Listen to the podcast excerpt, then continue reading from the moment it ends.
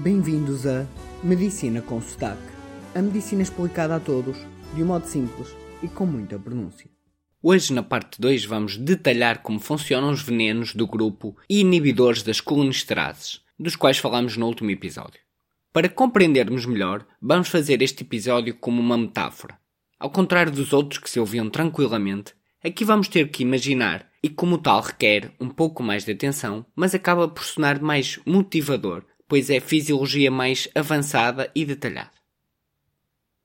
Vou começar por explicar de longe e depois ir fazendo zoom, detalhando, que é quase como o nosso Essa de Queiroz fazia nos Maias, não é?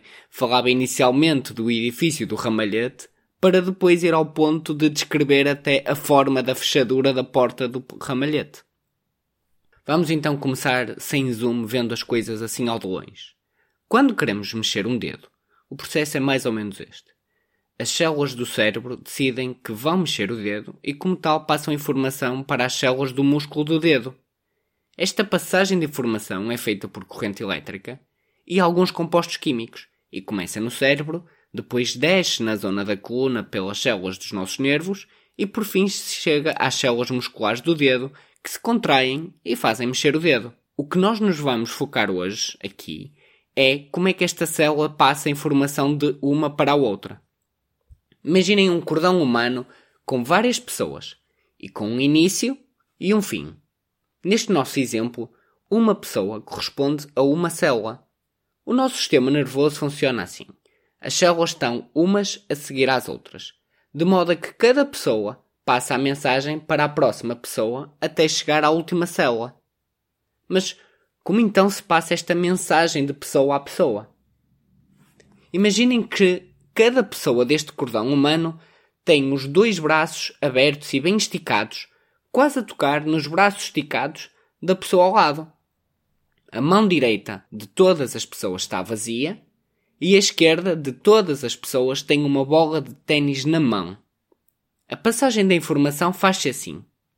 A pessoa 1, por exemplo, pega na sua mão esquerda, que tem uma bola de ténis, e passa para a mão direita da pessoa 2, que tem esta mão vazia. A pessoa 2 vai então receber a bola de ténis na sua mão direita, e isto faz com que ela fique ativada. Este estado de ativação tem como consequência que a célula, ou seja, a pessoa, saiba que tem que passar a informação à célula seguinte. Assim, neste momento o que nós temos é a pessoa 2 com uma bola ténis na sua mão direita, que foi a bola ténis que recebeu da pessoa 1 e a ativou, e também tem outra bola ténis na sua mão esquerda, pois já, já vos tinha dito antes que todas as pessoas tinham uma bola ténis na sua mão esquerda. Ao ficar ativada, esta pessoa 2 vai repetir o processo e passar a bola que tem na mão esquerda para a mão direita da pessoa 3, que vai outra vez ficar ativada e repetir o processo, assim sucessivamente, até chegar à última célula, que vai ser uma célula que vai desempenhar uma função, que pode ser qualquer função do corpo humano. Pode ser contrair um músculo, pode ser pôr o coração a bater mais devagar, etc. Mas vamos continuar a aproximar aqui um pormenor. É que nunca ninguém tirou a bola da mão direita da pessoa. A tal bola que a deixou ativada. E como tal a pessoa, ou seja, a célula, vai estar sempre ativada. O que não deveria acontecer. E como tal existe no nosso corpo uma outra pessoa em que a função dela é só tirar as bolas das mãos direitas das pessoas para que elas se desativem após terem cumprido a sua função, que era passar a mensagem à pessoa seguinte. O que acontece nos venenos do grupo dos inibidores da colinesterase é que são venenos que vão matar esta pessoa que tinha como função tirar as bolas da mão direita das pessoas. Assim, acontece o que vos disse antes. As pessoas vão ficar sempre com a bola na mão direita e, como tal, vão estar sempre ativadas. Como nós vimos no episódio anterior, as células a que este veneno se dirige são do sistema nervoso parasimpático, ou seja, células que a sua função é pôr-nos mais calmos, mais relaxados, pôr-nos a fazer a digestão, com o coração a bater mais devagar, a respiração mais lenta, tensões mais baixas, músculos mais fracos e relaxados, etc. Assim, estas células vão estar sempre ativadas, pois já não há quem lhes tire a bola da mão direita que as ativa.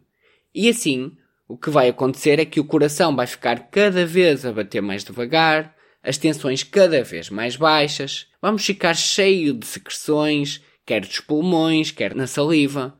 Os músculos vão ficar cada vez mais fracos e isto acaba com que a pessoa fique inconsciente e depois deixe de respirar e morra. E é assim que funcionam estes venenos. Agora, só antes de terminar, vamos dar os nomes científicos a isto.